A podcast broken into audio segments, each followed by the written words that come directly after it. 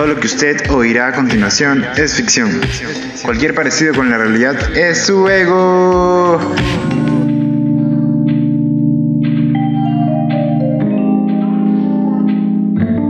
Hola, ¿qué tal? Comenzamos la transmisión. El tema es, ¿necesitamos una nueva constitución o no? Hay posturas a favor y posturas en contra la cuestión viene de hace años, porque tenemos la Constitución del 93, Constitución un poco que nació después del autogolpe de Alberto Fujimori, eh, tuvo presión tanto a nivel nacional como a nivel internacional por poner un orden democrático de vuelta en, la, en lo que estaba pasando en el Perú. Como recordamos, Fujimori cerró el Congreso eh, autoritariamente de una forma antidemocrática y inconstitucional. Entonces, la cuestión es que tuvo presión para hacer una constitución. Esta constitución se llamó, eh, se originó a partir de un congreso constituyente democrático, eh, donde 80 congresistas constituyentes eh, fueron los que dieron a, a, luz a esta nueva constitución, la que está acá. Sí, la hemos leído, la hemos revisado y hay diferentes posturas a favor y en contra, ¿no? El, el, tema es que de los 80 congresistas constituyentes, 44 eran fujimoristas. Me parece que el segundo partido con más presencia en este Congreso Constituyente fueron solamente 8 congresistas, no, no recuerdo de cuál partido, creo que el PPC. Entonces, la primera fuerza era fujimoristas con 44 eh, constituyentes, la segunda fuerza era 80, o el PPC con 8 congresistas. Esa constitución ha servido bastante para que el Perú pueda volver a posicionarse como una, una potencia emergente en el subcontinente americano.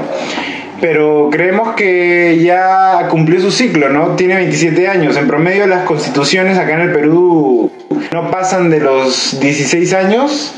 Hemos tenido 12 constituciones a lo largo de nuestra historia. Entonces, este, creemos que de repente la cuestión es poner en debate ya si es que se necesitan algunos cambios o no. ¿Qué tal, Pablo? ¿Cómo estás? Hola, hola, ¿cómo estás, Ignacio? Un gusto, gracias por la invitación y, y aquí estoy disponible para la conversación y atender cualquier consulta. Genial. El tema es, bueno, ¿necesitamos una nueva constitución o no? no? Porque mucho ahora se está hablando, ha salido un poco a raíz de estas protestas, con fuerza ha vuelto el tema. Eh, es un tema que, seguramente sí, sí conoces, que más ha estado en tapete o sobre la mesa desde, desde que un poco la renuncia de Fujimori, ¿no? Me parece. Que se han hecho varias, bastantes reformas, ¿no? Creo que como 20 reformas de esa constitución y básicamente me parece que es un ha sido un pedido constante de la izquierda, ¿no? Pero creo que nunca se ha hecho una, una reflexión, una, una puesta en, discusión, en debate tan con tanto énfasis como se está haciendo estos, estos días.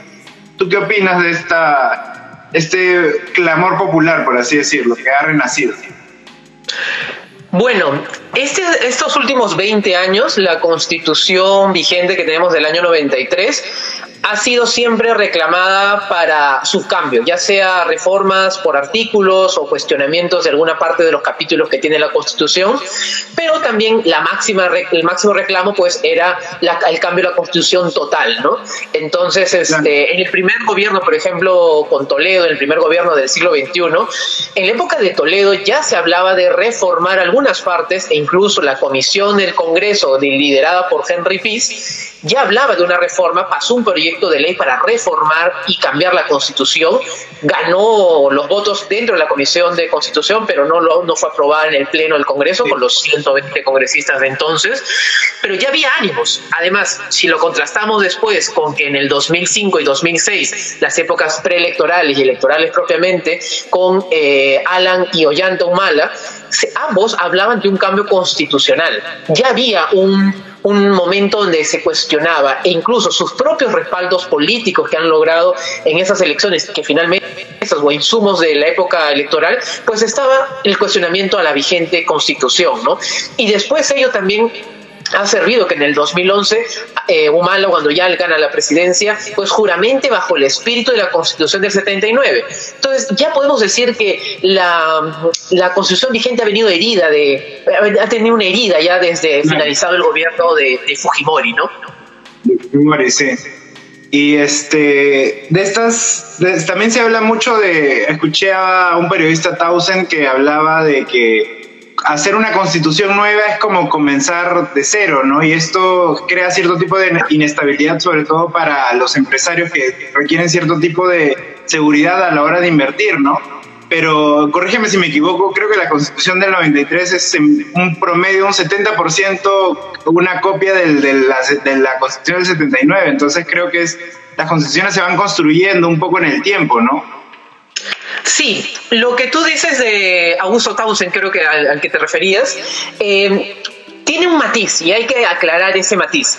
Todas las constituciones tienen un proceso mientras están vigentes de maduración, de cambios, de reformas, ya sean por sus propios congresistas, sus propios parlamentos, pero también por la misma ciudadanía. Y aquí el matiz importante que hay que remarcar a esa afirmación es las constituciones no van a generar eh, la inestabilidad que siempre decimos. La inestabilidad, podríamos decir, la inestabilidad que generó en el año 93 la nueva constitución.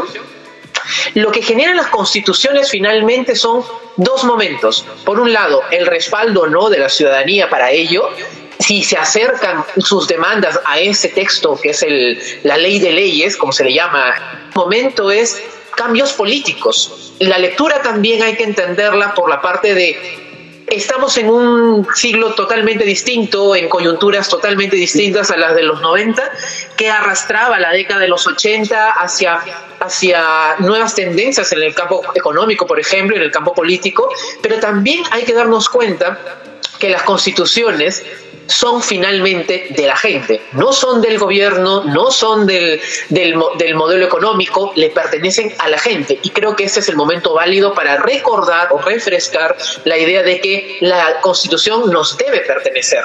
Si sentimos que algún capítulo de esta constitución nos deja vulnerables, no nos, no nos da el soporte necesario, pues atendámoslo, busquemos las vías de reformarlo o cambiar alguna parte o cuestionar algún artículo, pero no negarnos la oportunidad que hoy, por primera vez en el siglo XXI, se da tanto el momento constituyente como el respaldo mayoritario de la gente en por lo menos hablar de la constitución. Y no creo que necesariamente pues, las constituciones creen inestabilidades, crean momentos más bien de que permiten constituir nuevas estabilidades, tanto en el, en el pacto social que se hace, la constitución tiene dos lecturas. La parte jurídica te dice que es la ley de leyes, pero la parte política, que es para lo que estoy aquí, es el pacto social. Y el pacto social ha venido, como te digo, herido de muerte desde finales de la década de los 90 y se ha tratado de de mantener vigente y hemos visto las heridas, hemos visto el, en la Constitución cómo nos ha llevado a crisis políticas y la inestabilidad de hoy es el mejor ejemplo de decir que la Constitución ya no da para más y que al menos debemos darnos un momento para reflexionar. Política, lo cual acarrea la inestabilidad económica, ha subido el dólar, pero también ha generado dos trágicas muertes, dos jóvenes han sido asesinados y eso ya nos dice de los problemas que tiene la constitución vigente. Sí, es cierto. Justo en relación a lo que dices, eh, hace hace poco, unas semanas, salió una encuesta de Datum, me parece, donde el 53% de personas están de acuerdo con una nueva constitución, el 27% en desacuerdo y el 17% en contra, ¿no?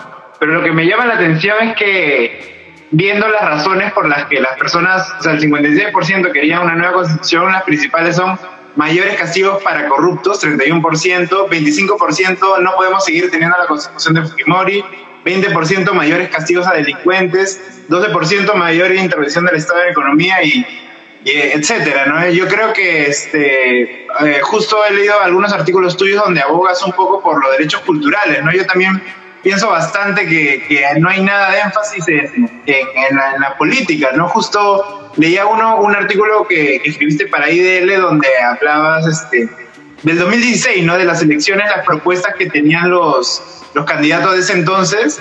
Yo también recuerdo mucho el Fujimorismo no, no tenía idea de qué cosa es, es cultura, ¿no? Y me parece que muchas personas no, no, o sea, tienen una, una idea vaga de lo que es cultura, ¿no? Pero me acuerdo una entrevista, por ejemplo, que le hizo Beto Ortiz a, Héctor Becerril justo en, en, el contexto de esas elecciones, que le preguntaba algo sobre la, la parte de, cultura en, el plan de gobierno y, y Becerril no sabía. No sabía, este, y, y no ha leído la, la, o sea, la, el plan de gobierno y Becerril digo sí, pero la parte importante, ¿no? Más bien, gracias por, por, leer el artículo de aquel, de aquel año, 2016. Era como parte de lo que yo en ese momento estaba con el grupo o la plataforma ciudadana Lima Quiere Cultura y analizamos los proyectos, mejor dicho, los planes de gobierno de aquel entonces, de los 19 candidatos que por entonces teníamos, y nos revisamos íntegro todos los, todos los programas de gobierno y hicimos hincapié en el, en el capítulo de cultura. Y ahí vimos pues que lamentablemente hay un, un desinterés total por parte de nuestra clase política en materia de políticas culturales, ¿no? Y aquí para, para quienes nos escuchan, nos ven, es importante hablar de políticas culturales, sobre todo por dos elementos básicos que tiene el Perú, que tenemos una larga tradición milenaria que no solamente se, nace en 1821 en tradiciones, costumbres, cultura y construcción de un proceso histórico y elementos culturales e históricos que nos fundan y forman parte de nuestra cultura, que no solo son de 1821, vienen de mucho antes. Entonces nuestra tradición es milenaria, tiene que ver a las culturas pre-incas, a las culturas incas y también la época colonial y la época posterior a la, a la independencia. Entonces tenemos un gran, un vasto eh, bagaje cultural que lo podemos ver en cosas tan materiales como Machu Picchu, este, y un distintos espacios culturales, pero también en, en, cuestiones inmateriales. Y en lo inmaterial tiene que ver nuestras tradiciones, nuestras danzas típicas, también cómo han ido mutando con el tiempo, con la llegada de la colonia y todo, ¿no? Entonces, hablar en un espacio que requiere que su constitución y su ciudadanía se dé cuenta de que tiene que incorporar su, eh, su proceso cultural histórico que ha tenido, es también necesario que nuestros gobernantes de turno eh, hablen de políticas culturales. Y aquí políticas culturales tiene que ver lo que tiene que hacer el Estado, eh, qué políticas va a implementar, cómo va a abordar problemas tan tan básicos como el racismo, tiene que ver la discriminación de clases, la discriminación por cuestiones culturales e idiomáticas. Actualmente el Ministerio de Cultura, que solo tiene 10 años recién, o sea, de 200 años de independencia, recién tenemos un Ministerio de Cultura que contra viento y marea pues está marchando ahí, todavía tiene 10 años. Es un ministerio que requiere ser pues la, el, cuarto, el cuarto factor estratégico de desarrollo en nuestro país, ¿no? Entonces no puede estar ajeno a, nuestro, a nuestra visión de futuro, a nuestra visión de, de, desarrollo y que también debe contemplar el desarrollo sostenible, ¿no? Entonces, en temas de, de políticas culturales, eh, lamentablemente nuestro, nuestra constitución recoge muy poco lo que tiene que ver con los derechos culturales. Y los derechos culturales, un poco retrocediendo en, la temática de los derechos, se dice que hay derechos de tres generaciones. ¿no? La primera generación son los derechos políticos, nuestras libertades, las cosas más esenciales, nuestro derecho a la vida, nuestro derecho a la expresión, a la, libre, al libre tránsito, eh, derechos que fueron, digamos, este, reconocidos e implementados hacia 1800. ¿no? Entonces eso se dice que son los de primera generación los de segunda generación ya son de corte económico y algunos sociales que faltaban en la primera generación, de derechos económicos, que tiene que ver también el derecho al trabajo, en fin. Entonces, después viene una tercera generación que ya es más actual, 1900 en adelante, que comienza a construir la diversidad cultural, la reconoce como una de las, uno de los derechos que tenemos como seres humanos, por el simple hecho de ser seres humanos. Y ligado a ello está nuestro derecho a la cultura, a participar de una identidad cultural, a crear dentro de un espacio determinado bajo las condiciones necesarias y que nuestro derecho cultural no se vea ni limitado ni restringido por voluntades políticas o gobiernos. Entonces, nuestro, nuestra Constitución recoge muy poco los derechos culturales y aquí hay que hacer una aclaración, digamos, contextual. Este, esta Constitución vigente fue debatido en el año 92-93, cuando la inclusión la inclusión o los debates culturales no estaban tan presentes como hoy. La consulta previa no está recogida obviamente en aquel entonces, es incorporada muchísimas décadas después. También hay que hablar de que los derechos culturales son eh, transversales, es decir, no solamente le pertenecen a una cierta clase de ciudadanos, sino a todos, como hay que remarcarlo, y que también eh, debe estar reconocido, yo recomendaría por ahí, siquiera, no sé si un capítulo propiamente para temas de derechos culturales, pero sí reforzar derechos culturales en el capítulo, en el primer capítulo que son nuestros derechos sociales, ¿no? El pertenecer a una cultura, que se nos respete a pertenecer a una cultura y hablar en nuestras lenguas. El Ministerio de Cultura tiene 42 lenguas actualmente reconocidas. Sí, es verdad.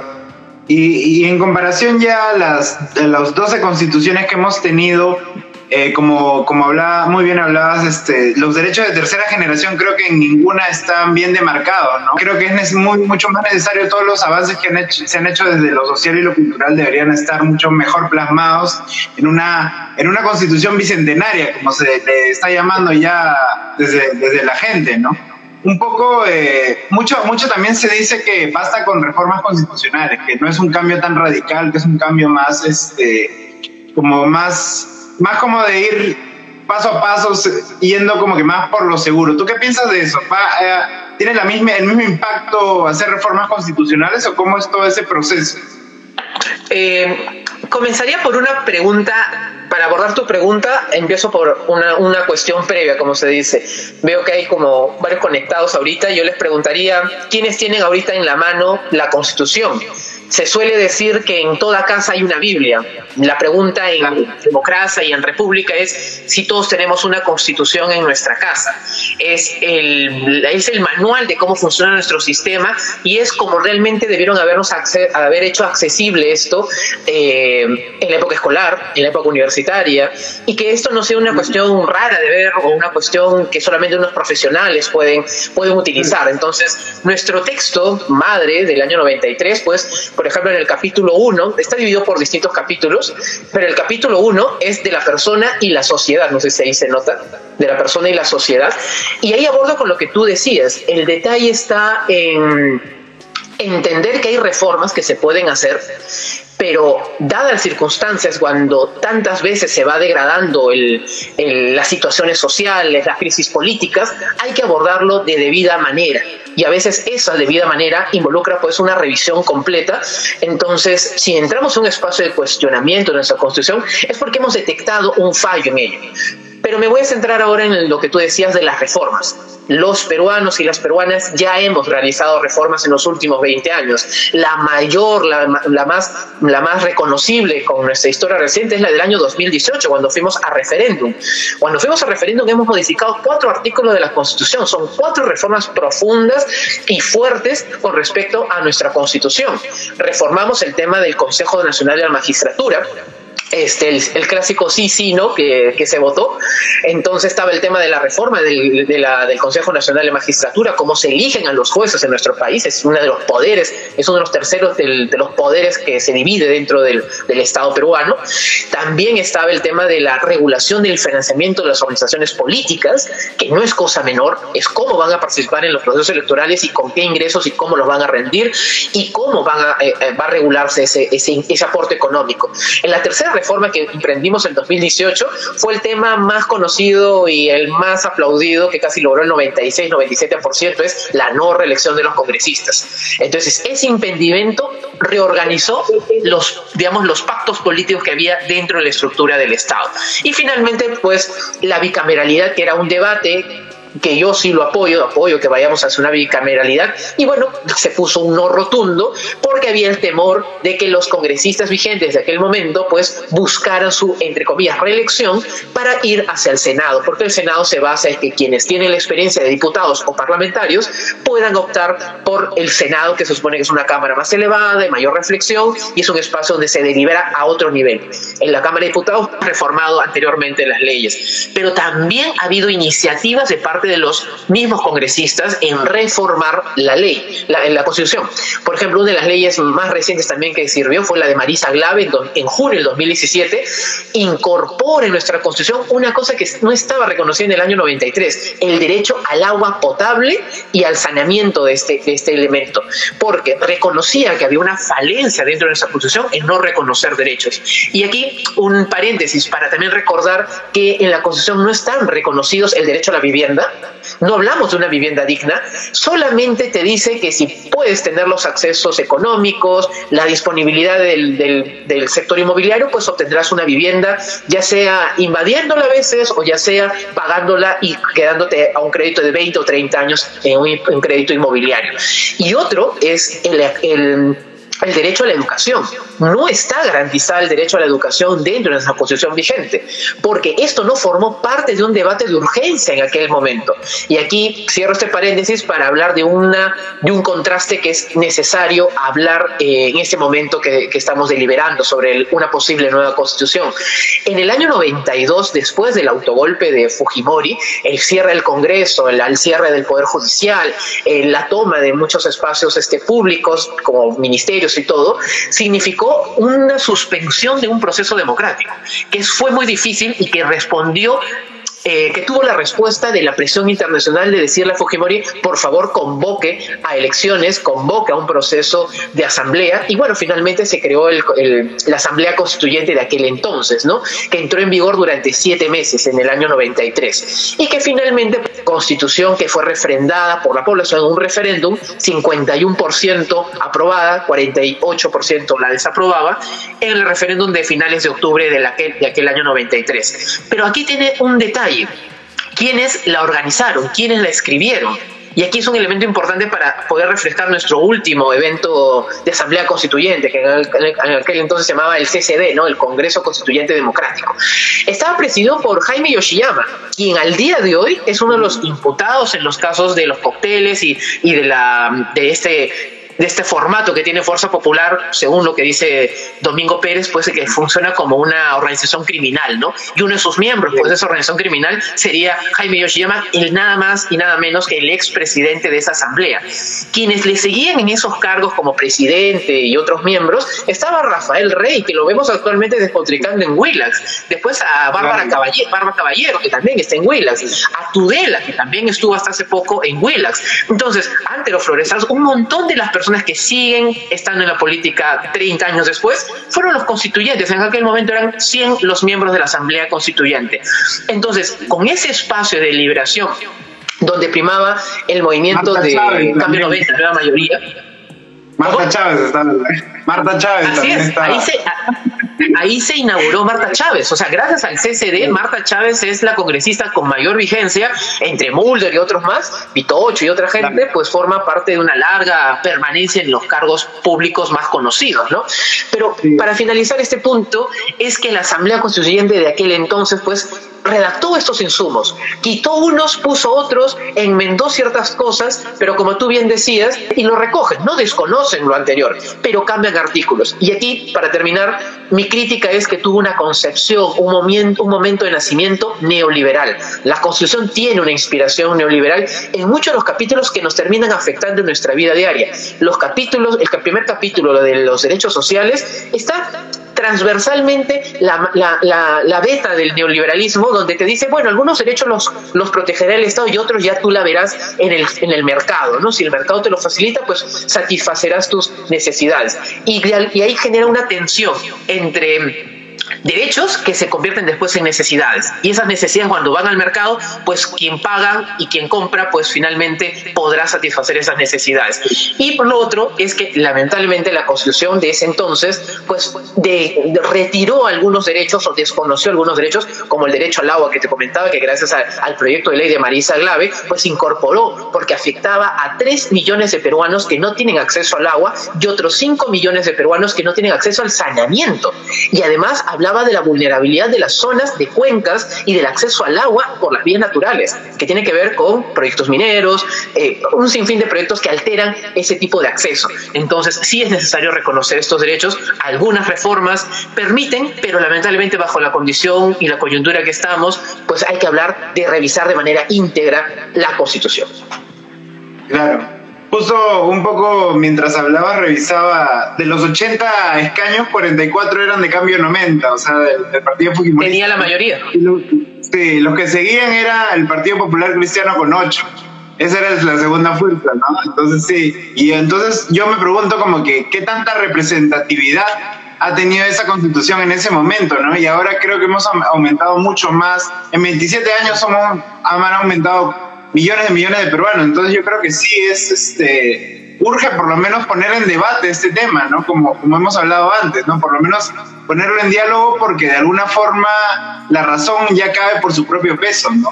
Y más o menos yendo por este, este, este tema, ¿cuáles son los pasos más o menos para, para armar una nueva constitución, una asamblea constituyente? Creo que no está contemplada en la constitución del 93, no hay nada que te indique cómo, cómo hacer una nueva, una nueva constitución, ¿no? Sí, nuestra constitución política y como todas las constituciones a nivel mundial tienen un, una manera de, un mecanismo para poder cambiarla. La constitución vigente que tenemos tiene 206 artículos y justo la, el artículo 206, que es el último, te dice cómo puede hacerse el cambio constitucional. Y te lo leo rapidito ahora para que lo podamos tener así en fresco. Aquí dice, página 105, acá está. El último título, que es de un solo artículo, título de la reforma, título 6 de la reforma de la Constitución. Toda reforma constitucional, artículo 206, debe ser aprobada por el Congreso con mayoría absoluta del número legal de sus miembros y ratificada mediante referéndum. Esa es la primera alternativa.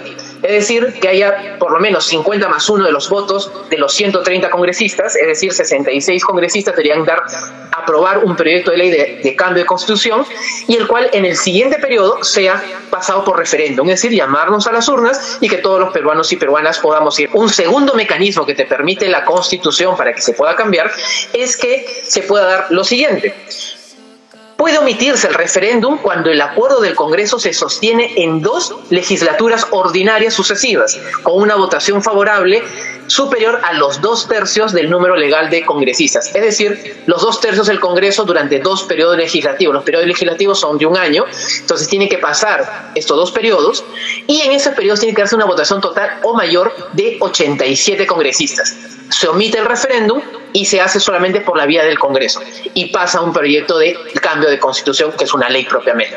Entonces la constitución, como todas las constituciones, permite un cambio.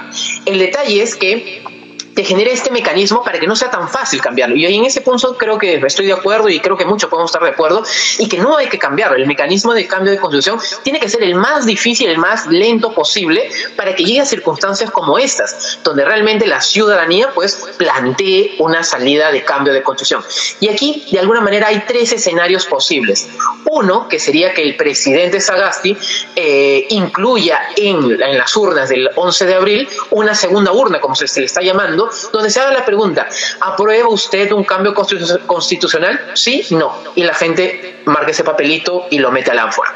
Depende de la respuesta, quedará como tarea pendiente para el nuevo Congreso que se elija el proceder con un cambio constitucional. Pero ya nos dijo Sagasti que para él no considera que este momento sea el más apropiado ni el más oportuno. Creo que mm, ha sido una innecesaria afirmación de su parte, porque en verdad él solamente le compete agregar o no agregar una palabra. Él no tiene que valorar ni, ni sentirse parte de su trabajo el hecho constituyente o hablar del es que el Congreso, que dudo que el actual Congreso pues pase un proyecto de cambio de constitución y nos lleve a poner en referéndum el día 11 de abril, lo cual lo dudo. Y uno tercero que es todavía más lento es que la ciudadanía pues finalmente lleve el proceso constituyente a las calles, que dure en el tiempo y que presione para lograrse una asamblea constituyente. Y esto lo digo porque como se vienen las fiestas, estamos acabando año y se va a cruzar con un inicio electoral, hace más complejo pues que esta demanda se sostenga, ¿no? Pero sí creo que es un momento constituyente en el hecho de que ya estamos debatiendo, ya lo estamos conversando y que sí debiera ser tarea del siguiente Congreso y por ese lado creo que está en manos nuestras de elegir a congresistas que estén bajo esa línea de vocación de cambio, que digan hay que poner el, el proceso de una asamblea constituyente quizás en paralelo al Congreso que elijamos en, en abril del próximo año. Claro. Este, con esto último que dices, yo he escuchado bastantes opiniones que están a favor, pero sobre todo son de jóvenes, pero veo más resistencia de parte de, de personas ya con más por así decirlo, experiencia, no más maduras, pero tanto he escuchado esto de, periodistas como Rosa María Palacios, eh, que es más, este, un, poco, un poquito más con tendencia un poco a la, izquierda, no centro izquierda, pero me acuerdo una, un programa hace poco, hace unos días que sacó ella, donde dice, la constitución no cambia el, el país, ¿no? Es, este, la constitución no va a cambiar, no es la solución. Pero yo un poco me puse a preguntar, porque me, me pregunté porque ella dijo, este, que la, la la constitución no puede cambiar el país, pero yo me pregunté, ¿y qué pasa cuando el país ya sobrepasa la realidad que contempla la constitución? ¿no? Como esa constitución de hace 27 años, a, a nuestra realidad como es ahora. Entonces, ¿en qué medida una constitución influye en, en la realidad social del país? Más o menos, pero teniendo en cuenta un poco la historia peruana, ¿no? Nuestra realidad. Sí, ella justo se refería, Rosa María, yo más bien la ubicaría con en dos sentidos. Es conservadora en lo económico y en el modelo propiamente que funciona y es en cierto momento progresista con ciertos temas sociales, ¿no? La unión de personas del mismo sexo. En ese lado es progresista ella. Y es importante también tener su visión para poder contrastarla. No es nuestra, como se diría, a nadie hay que tenerlo como un monolito, es decir, perenne al cual vamos a venir pleitesía.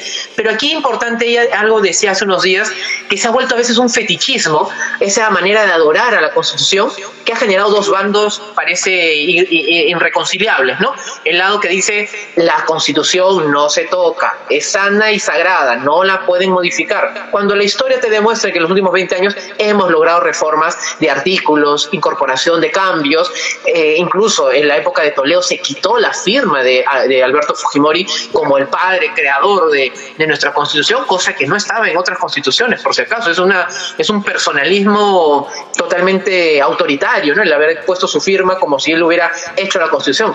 Y más bien nos da a entender que fue hecha a su medida y a sus necesidades más que para la gente, ¿no?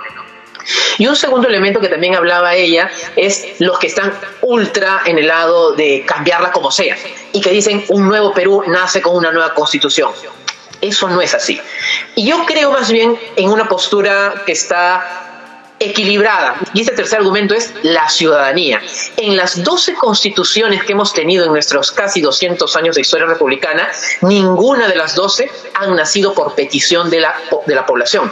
Ningún peruano le pidió a San Martín, oye, hazme una constitución en 1821 y 22. Nadie le pidió a Simón Bolívar en 1826, dame una nueva constitución donde a ti se te haga el presidente vitalicio del Perú nadie le pidió a, a, Leguía en el año 20, oye, dame una constitución para la nueva patria, para el nuevo Perú. No, no nadie le pidió. A.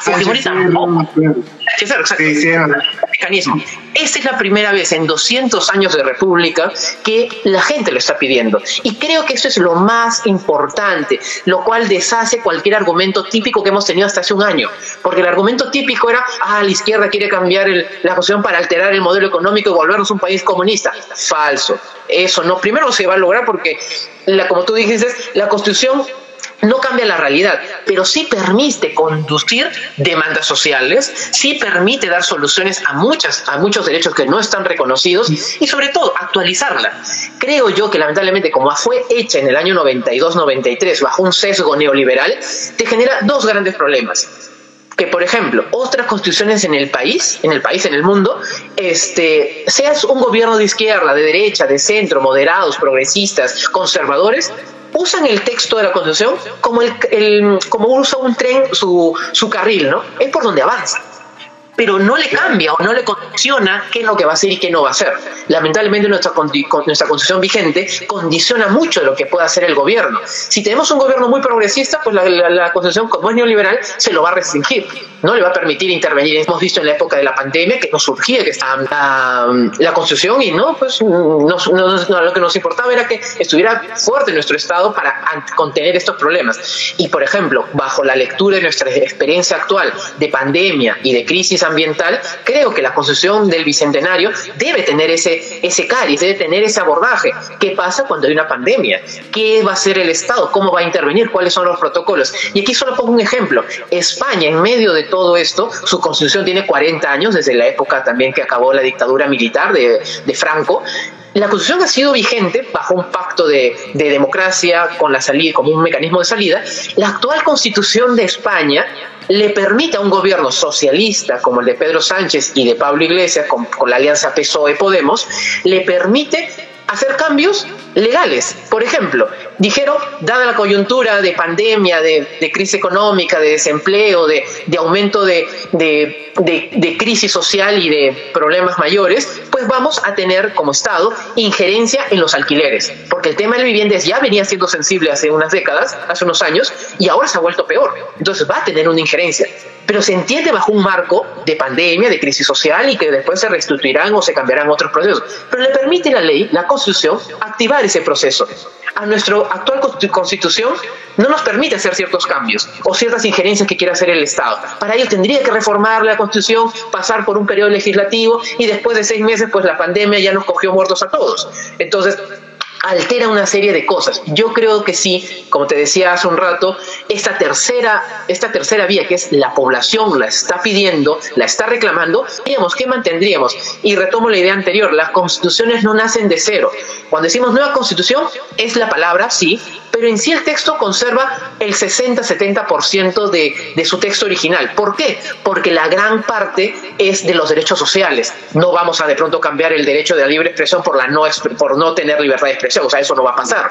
Sobre todo, el, de alguna manera la Constitución tiene dos pilares, por así decirlo, que es los derechos sociales, nuestros derechos humanos, todo ello, que casi se mantiene íntegro. Quizás ahí más bien habríamos que agregar derecho a la salud, derecho a la vivienda, y el capítulo de la organización del Estado Estado, que creo aquí, y solamente para cerrar esta parte, es lo que puede generar mayor debate y creo que hay que focalizarnos ahí en, en miras a un cambio constitucional, ¿no? Es cómo vamos a organizar al Estado peruano. Tenemos tres poderes, Parlamento, el poder ejecutivo, el poder legislativo y el poder judicial, que hemos visto que los tres, pues, en los últimos 20 años, pues, se han ido degradando y complicándose la situación a tal punto que nos ha llevado a la crisis actual, los, los cuellos blancos, la crisis de corrupción, o sea, todo el sistema, el régimen, nos evidencia que tiene una falla de origen en la Constitución, que no se pueden hacer cambios porque sí ahora y que toman tiempo. Y lo último es que lamentablemente hay que también entender cómo funciona todo nuestro Estado para decir, ¿vamos por la bicameralidad o nos quedamos en la unicameralidad? Por primera vez la ciudadanía se preguntaría eso, porque eso no pasó en el año 92-93. Nadie le dijo a la Asamblea, oye, cámbiame de unicameral a, bicameral. Lo único que se hizo es por un tema de popularidad. Como el Congreso siempre cae mal, bueno, cerremos, volvamos las dos cámaras en una sola y chao. Por ejemplo, el tema de otros debates que podemos tener, como el tema de la inmunidad parlamentaria. No nos va a provocar la inmunidad, pero la inmunidad tiene una concepción básica, es que los congresistas no se sientan presionados por ninguna parte a condicionar su participación en el Parlamento y sus proyectos de ley, ¿no? Y bueno, un sinfín más de de temas como la elección del Tribunal Constitucional y, un sinfín de más debates que por ahí tenemos que, que revisar, ¿no? Ya, ya para ir más o menos cerrando esta, conversación, la, ¿tú cómo crees una, cómo crees para ti, o sea, una opinión más personal, una, la constitución ideal, la constitución bicentenaria desde, desde el, todo el proceso donde hay una, una participación ciudadana mucho más activa, como decías que nunca se ha dado una constitución donde el pueblo de verdad lo pida y quiera participar en ello. o sea, cosas tan básicas como, cuánto sería un número más o menos ideal que represente a la mayoría de peruanos, qué reformas pendientes deberían entrar, por lo menos en, viéndolo más desde lo general, ¿no? Con los objetivos de desarrollo sostenible, los derechos culturales que más o menos eh, mencionaste, creo que la bicameralidad este, también es algo para, por lo menos para mí y para muchas personas necesario, ¿no?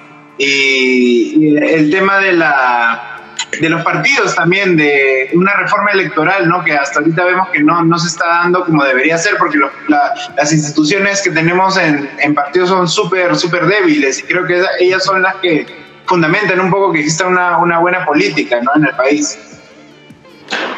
Para bien de, de nosotros, y también un poco recordando la historia del Perú, siempre llegamos tardes a los, a los, procesos, a los procesos continentales, ¿no?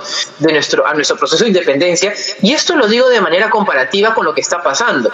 Bolivia hace unos años también reformó su, su constitución, tuvo una nueva visión de concebirse a sí mismo como una sociedad plurinacional, de identificarse que es un espacio de culturas distintas que pueden convivir en un mismo territorio y que, la, y que ese punto de conversión, de, de unirse en esa multiplicidad es su texto constitucional. También tenemos el reciente proceso de Chile, que es nuestro mejor espejo ahorita, creo, para ver tanto como proceso, como demanda, organización también de la sociedad civil, los problemas que tienen para organizarse y escucharse también como sociedad, los problemas de tener a un gobierno que mm, se ve renuente a los cambios, pero que de alguna manera pues activa los procesos que quiere la ciudadanía, pero que también reprime fuertemente a la sociedad y que queda este, sus, las sanciones quedan pendientes también de, ser reconocidas, por ejemplo. O sea, ha habido decenas o cientos de, jóvenes chilenos afectados en la vista, han perdido un ojo y no hay un, fallo que diga pues quiénes cometieron estos graves delitos. Muy parecido a lo que nos ha pasado en la semana más trágica que ha tenido la democracia peruana, que es con Merino y la represión policial en el cruce de Abancay con Colmena, ¿no? Entonces, estamos en, una, en, un momento en el cual pues llegamos últimos a la fiesta del proceso constituyente, ¿no? Se puede decir. Entonces, yo diría que más bien a los jóvenes, a la generación del bicentenario, se, somos jóvenes y tenemos las ganas después de concretar esto ya mañana, ¿no? Yo diría vamos a un proceso y los procesos toman tiempo. Puede esto demorar uno, dos años, también tiene sus altas y sus bajas, a veces, a veces podremos llegar a un consenso, en otros nos, nos molestaremos y ante mm, tenerlo ahorita como una, en nuestra visión de que es un proceso, por lo que te decía con Chile, pero también porque tenemos que pasar un proceso más lento que es deliberar distintos temas, el tema de la vacancia, el tema de lo que acaba de pasar en temas de reforma policial. Entonces hay un sinfín de cosas que recién estamos procesando al mismo tiempo de que estamos deseando en el futuro inmediato tener una nueva constitución. Y aquí te diría tres elementos. No digo que sean los tres elementos que yo desearía, pero sí que sí podría recomendar bajo la luz de lo que hemos visto en otros procesos, ¿no? Tanto constituyentes y como de otros países, ¿no? ¿Qué es lo más deseable? La mayor representatividad posible de la diversidad cultural y social que tiene nuestro país. Por un ejemplo, Chile ha puesto temas de paridad, va a ser la primera constitución de América Latina y del mundo en ser hecha por la misma cantidad de hombres que de mujeres. Un, segundo elemento, dar una cuota para la participación indígena.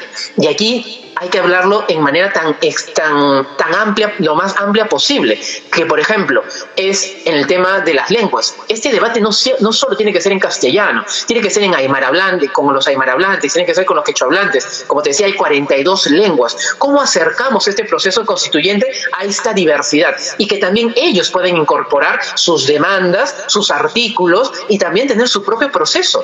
Así como lo tenemos, y hoy día he tenido la fortuna de participar creo en uno de los primeros procesos en el Parque Castilla, en, en, el distrito del Lince, un domingo constituyente se llamaba el evento, donde un montón de vecinos y vecinas del Lince pues se sentaban en el, en el parque, en el espacio público, a tratar de analizar las circunstancias que tenemos y cuál sería el proceso de salida y cómo serían los debates constituyentes y cómo ese espacio de reflexión. Vayamos a los cabildos, vayamos a espacios abiertos. Dada la pandemia también necesitamos espacios abiertos para evitar los contagios y todo y no evitar el proceso político que necesitamos asumirlo. Y una frase que siempre que repito es la de la política es de la gente, la política no es de los políticos, hemos, nos hemos mal acostumbrado a dejarle a los políticos y la política es demasiado importante como para dejárselo a los políticos solamente, ¿no? El segundo elemento que yo diría, además de las cuotas de representación y todo, es también reconocer que nuestro nuestro proceso de asamblea que tengamos o el Congreso propiamente debería tener más congresistas. Sé que esto es impopular, la gente no quiere pagar más congresistas, la gente quiere más bien dos congresistas y con eso deberíamos quedarnos. Este, lamentablemente cuando en los 90 la población era 20, 21 millones de habitantes, hoy estamos en 32 millones de habitantes y 130 pues no es una cantidad representativa. Y aquí pasa por una serie de reformas electorales, de reformas de representación, lo, uni, lo por ejemplo, el tema a nivel de distritos o la definición de los espacios este, de representación, ¿no? Y ese es otro debate, que ese es, lamentablemente nuestros, nuestros pequeños escollos que vamos a tener que enfrentar en nuestro proceso de, de, asamblea constituyente. Antes de llegar a la asamblea hay que crear una serie de reformas constitucionales. Y aquí hago también el paréntesis con lo que tú decías del tema de los partidos. Y aquí me alerta también y un poco el, el, la, la, alerta es para tener cuidado, no para tener miedo. Al contrario, vayamos al cambio y, y, hagamos, asumamos los retos que se vienen. Mi alerta es de dónde va a salir esa asamblea constituyente, de dónde van a salir esos constituyentes, de los partidos políticos que tenemos vigentes. Hay 24 partidos ahorita compitiendo para las, las elecciones del, 2000, del 2021. Esos serían nuestros constituyentes posibles. Y aquí yo quizás me aventuraría a recomendar pensar en, en acciones de reforma que nos permitan a los ciudadanos de manera libre o a la sociedad civil organizada participar con algún tipo de representación, algún vocero, algún miembro propiamente de la Asamblea con derecho a voz y voto. Quizás pensar mecanismos mixtos donde solamente, no solamente los partidos puedan participar, sino también grupos o movimientos sociales debidamente constituidos para darle la formalidad necesaria e ir a ese proceso. Y claro, la Asamblea Constituyente, intuyo, debería ser superior a los 100 de la última vez del año 92 y 93. Más de 100 es, es creo el mínimo, el requisito. Y un tercer elemento o proceso que deberíamos también reconocer es que este proceso de constitución y todo tiene que darse de la mano con la ciudadanía. Es decir, no debe quedarse ajeno a la, población y sobre todo la generación del Bicentenario en la capacidad de representación. Es decir, hablar también no solamente en una cuota paritaria, indígena, de participación en distintas lenguas, de grupos y movimientos sociales, sino en una cuota de jóvenes, de cómo van a participar jóvenes en este nuevo proceso constituyente y también en las calles. No es un proceso que esté ajeno. O sea, no es que el 11 de abril, si es que vamos a las urnas y decimos que sea la Asamblea, bueno, será asunto de los congresistas definir. No, aquí yo creo que lo que hay que forzar y generar los mecanismos es para que en, en las calles se debatan los artículos. Y aquí solamente otra alerta. No vaya a ser que también el proceso pueda abrir eh, propuestas o espacios demagógicos, como por ejemplo la pena de muerte una de las cosas que venía conversando en esta semana es exclusivamente dentro del marco de los derechos humanos, nada fuera de ese territorio. Es decir, no, por más que la gente, el UPP que está en el, en el Congreso actualmente, pues pida la pena de muerte para violadores o la castración química o un, sinfín de, delitos que quieren castigar con, con, la pena de muerte, como la traición a, si es que los políticos son corruptos, pues al paredón, ¿no? No, eso no debe tener cabida. Y un segundo elemento, que ya esto tiene que ver con temas históricos y un poco más políticos de, de antaño, es el tema de esta rivalidad que siempre ha habido entre Lima como capital y las provincias, que progresivamente han desarrollado su descentralización y todo, pero nos consta que la descentralización actualmente es bien limitada, sigue dependiendo de Lima muchas cosas, que por ejemplo, hace unos días veía un meme, ¿no? Este que decía, los recursos naturales de tal región serán para Lima, Oye, pero pertenecen a la región. Y aquí hay un debate que por ahí de Soto a veces lo manipula y lo manosea a su gusto, que es el tema del subsuelo, ¿no? Si yo tengo un campo, tengo un, determinado territorio, ¿me pertenece a mí lo que haya debajo de ese subsuelo? ¿Cómo me lo reconoce el Estado peruano? Actualmente no lo reconoce, tiene el derecho de expropiación el Estado peruano. son debates bien complejos y que son casi como cirugías muy precisas. Entonces, no vayamos a dar cabida a un tema de federalizar el Estado peruano. Actualmente en la Constitución dice que el Estado es único e indivisible. Entonces, tenemos un proceso de descentralización, ¿cierto? Tenemos gobiernos regionales, gobiernos locales, lo que llamamos gobiernos subnacionales, que es la distribución del poder, ¿no? La capacidad de gasto de estas instituciones, de generar sus riquezas y todo. Pero también cuidado con argumentos como el tema de la pena de muerte, la federalización o incluso el tema de la federalización puede ser un tema a revisarse, ¿no? Pero que pues puede volverse un espacio de proceso, ¿no? Y por último, este, una de las cosas que, por ejemplo, se, se ha venido conversando en las calles y en esta reunión que te decía del domingo que vi, es que necesitamos un espacio donde la ciudadanía pueda participar y creo que ese es el momento clave. Plataformas digitales, espacios como este, que la prensa también asuma su rol de hablar con otros rostros nos repiten los mismos rostros, y aquí tiene que ver un tema de libertad de expresión, yo entiendo, pero no nos pueden llamar a las mismas personas a debatir temas que son cruciales para nuestro futuro. Y con esto acabo el tema de si queremos una constitución del bicentenario, tiene que ser con miras al tricentenario. Es decir, una constitución que trate de mirar al futuro con los objetivos de desarrollo sostenible, que involucre los derechos culturales y sobre todo una participación más democrática de la sociedad en su conjunto, que no solamente sean los políticos los que deciden qué se hace y cómo se hace, porque ya hemos visto lo que nos ha pasado. Claro, sí, te doy toda la razón en, este último punto. De hecho, este, justamente es construir una, una, constitución que represente no solamente a las personas que estamos acá, sino a nuestros nietos, tataranietos, ¿no? Es como, como construir el país que queremos para, para legar un poco, ¿no? Para heredar. Y precisamente creo que es muy importante tener este, el diálogo, ¿no? Poner, poner el debate, conversar, ¿no? Obviamente con argumentos alturados y todo, pero creo que es mucho peor si se le tiene miedo al simple hecho de conversar el tema, ¿no? Creo que es un poco lo que dicen los medios, eh, citando a los mismos eh, comentaristas y panelistas, un poco no sé si obedecen a, intereses de, los dueños del canal, pero un poco así, este domingo que has estado en Lince, en los parques, sí vi algo de tus historias. Me parece muy interesante que, que la iniciativa esté naciendo como que varios focos populares, ¿no? Porque eso, eso responde a un interés mayor de la población de no solamente querer cambiar la constitución porque sí, sino porque quiere, quiere empezar ese debate para saber si es de verdad necesario y qué cosas se deben cambiar, ¿no? Eso me parece fundamental. Y este, muchas gracias por, estar acá, ¿no? Es sí, sí, para que termine. Sí, ah, ya, gracias. Eh, solamente una reflexión final que era a raíz de lo que dijo Alberto Vergara, un politólogo también importante que fue entrevistado en RPP hace unos días. Él decía que lo más revolucionario en el Perú debería ser mantener la constitución, hacerla la más, lo más larga posible. ¿no? Aquí un matiz de lo que pasó justo hace 100 años, en 1920, en enero, se firmó, se dio una nueva constitución a raíz del golpe de Estado que hizo Leguía y pues generó una nueva coyuntura de, esa, de ese oncenio de Leguía. ¿no? Lo que yo diría más bien a esa respuesta de lo que decía um, Alberto Vergara y que creo que por ahí se está generando ese sentido común de sí, pues deberíamos mantener y conservar es que lamentablemente, como te decía antes, eh, no nació de la gente, no pidió la gente una nueva constitución. Y creo que si esta constitución que puede venir en el futuro tiene que darse con el mejor proceso y la mayor voluntad ciudadana. Nace de la gente, se hace con la gente y se refrenda con la gente finalmente. Una constitución que fue aprobada por solo el 51%, creo que carece una legitimidad en el largo plazo y vemos los problemas que vemos ahora, ¿no? Entonces, como última reflexión es a la juventud, a la gente del bicentenario, esta generación es abramos el proceso, hablemoslo, generemos los espacios necesarios, hablen y no participamos, no tomamos la palabra y nos escuchamos para poder afinar ideas, generar los matices y llegar al mayor consenso posible, ¿no?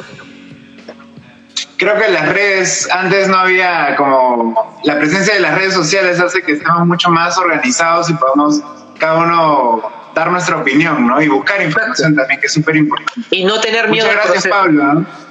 Sí, sobre todo, ¿no? Sobre todo. Muchas gracias, Pablo, y gracias a las personas que nos, nos ven o nos escuchan. De ahí te paso la versión podcast de esto para ver si lo puedes rotar, porque ha sido muy, muy ilustrativo tu, tu exposición. gracias, gracias por la conversación y por generar este espacio.